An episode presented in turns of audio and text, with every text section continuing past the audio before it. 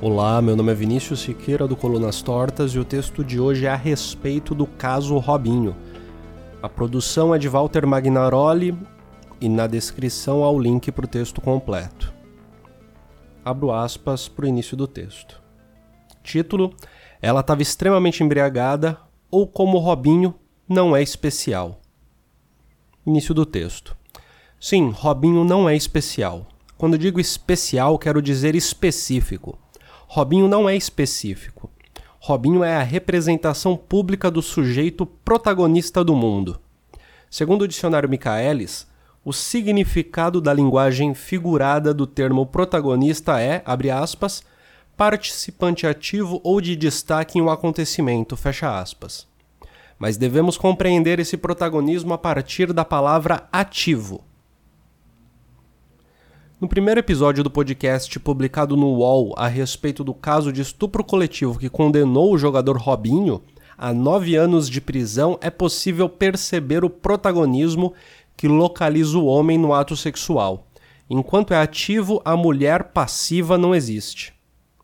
Abro aspas para uma fala do podcast, numa conversa entre os amigos do Robinho. Nesse caso, especificamente do Robinho. Abro aspas. Por isso que eu estou rindo, eu não tô nem aí. A mina, a mina estava totalmente embriagada, não sabe nem quem eu sou. Diz Robinho rindo ao falar sobre o caso. Debochado expõe a incapacidade da mulher estuprada de o acusar. Por estar embriagada, não seria possível o ato de acusação. E como complemento, ela supostamente não saberia quem ele é. Robinho é o anônimo ativo. É o participante que protagoniza de maneira anônima, portanto, inacusável uma situação específica. Na medida em que é inacusável, a moral se perde na impossibilidade de ser reconhecido moralmente, de ser acusado e de se tornar infame. Robinho se coloca no lugar mais confortável de ação, uma ação que se faz sem a importância da autoria. A autoria previsível não é desconsiderada. A autoria é irreconhecível devido supostamente à embriaguez da mulher estuprada. Um amigo de Robinho salienta: se ela estava lá, é porque ela quis, independente de estar bêbada ou não. Enquanto outro amigo responde: ninguém é responsável pela mina, não, ela sabe o que estava fazendo. Faz um ano. E por fim, os cara é foda, porque vê que é o Robinho e bota na mídia. Em seguida, esse amigo conspira. Os caras vai vir perguntar do Robinho. Robinho nem tava, hein? Vamos recapitular o exposto. Ela não se lembra de Robinho, pois estava bêbada. Primeiro ponto. Segundo ponto. Ela sabe do que faz, independentemente de estar bêbada. Terceiro ponto. Ninguém é responsável pela mulher. Se ela estava lá, ela queria qualquer, que qualquer coisa acontecesse, independentemente da embriaguez. Quarto ponto, a acusação é dessituada, já que fazia um ano do acontecimento. E quinto ponto, o problema seria o oportunismo da mídia, já que um dos protagonistas é figura pública.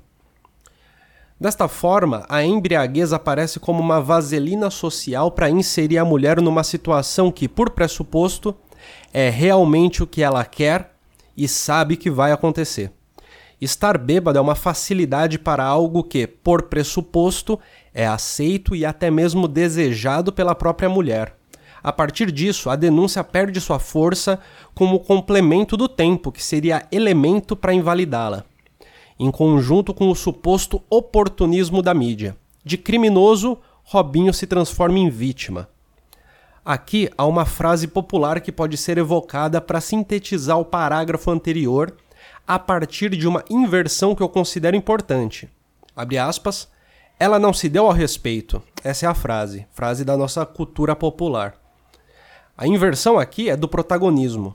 Desta vez, a mulher é o sujeito ativo que, pela situação inserida, é culpada pelo abuso que sofreu. Sendo assim, Robinho deixa de ser criminoso e passa a ser vítima, supostamente vítima, na medida em que a mulher supostamente estava na situação porque queria. A situação se desloca e os participantes passam a ser Robinho e a mídia oportunista, Robinho e aqueles que querem o difamar. E por que considero que Robinho não é especial. Esta dinâmica de inversão entre abusador e vítima não é incomum, e a pressuposição de que a vítima é vítima porque quer não revela qualquer novidade no machismo à brasileira. Tal dinâmica me parece representar um mecanismo perfeito ao abuso, a moralização do ato presente a partir de uma condição passada.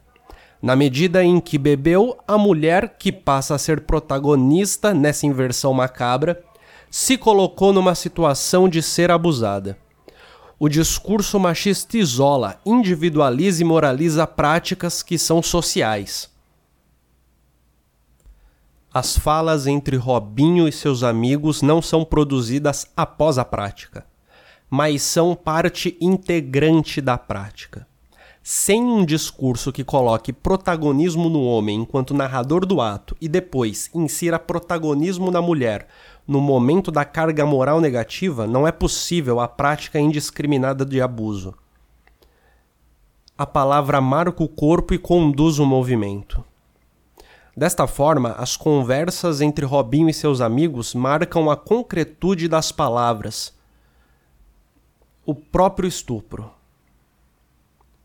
O estupro se faz na junção prática entre os indivíduos e, evidentemente, no elemento simbólico que os coloca na esfera social, na palavra. A conversa é parte do estupro. A conversa entre Robinho e seus amigos, a conspiração que fazem, é parte do estupro. Fim de texto.